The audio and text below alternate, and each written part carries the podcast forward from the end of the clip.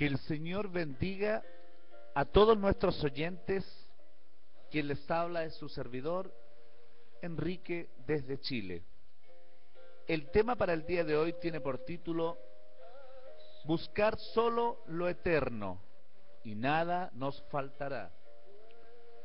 Buscar solo lo eterno y nada nos faltará. En estos tiempos hemos escuchado o hemos visto una teología que ha ido creciendo y en aumento.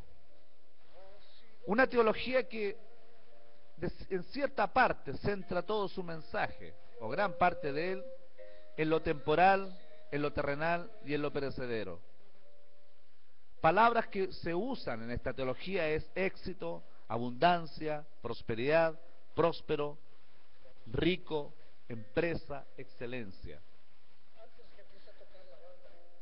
La, el diccionario de la Real Academia de la Lengua Española define estas palabras como sigue. Éxito, resultado feliz de un negocio, de una actuación, buena aceptación que tiene algo o alguien, abundancia, gran cantidad, prosperidad, riqueza, bienestar, gozar de, una, de un bienestar placentero, prosperidad, tener o gozar de tener muchas cosas favorables, empresa, acción o tarea que, que entraña dificultad y cuyo ejercicio requiere dedicación y esfuerzo, excelencia, superior calidad o bondad que hace digno de singular aprecio, tratamiento con respeto, cortesía que se da a alguien por su desempeño, etcétera.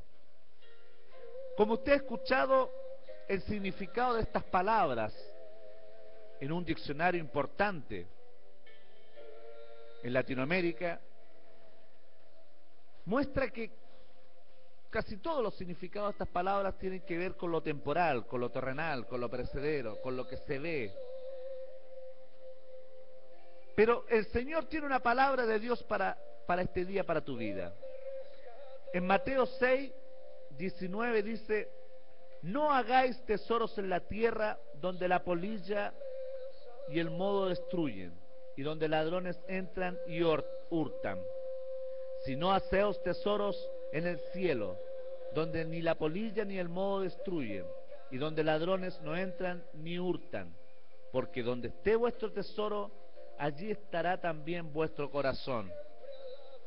Y también en el capítulo 6 de Mateo 25 al 34 dice, no angustiéis por vuestra vida, que habéis de comer o que habéis de beber, ni por vuestro cuerpo y también aquí hace una ilustración que uno, que uno mire los lirios del campo, como Dios los hermosea. Y qué mejor que a nosotros, que somos sus hijos, nos hermosea y nos cuida. Y en el 32 dice de Mateo 6, porque los gentiles se angustian por todas estas cosas, pero vuestro Padre Celestial sabe que tenéis necesidad de todas ellas.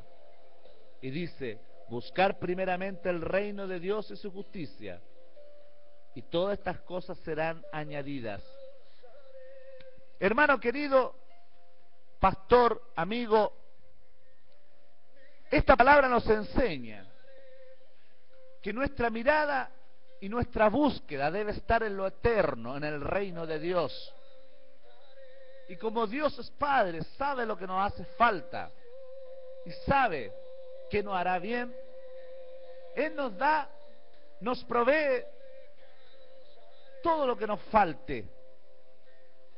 Pero nuestra búsqueda constante y primera debe ser su reino.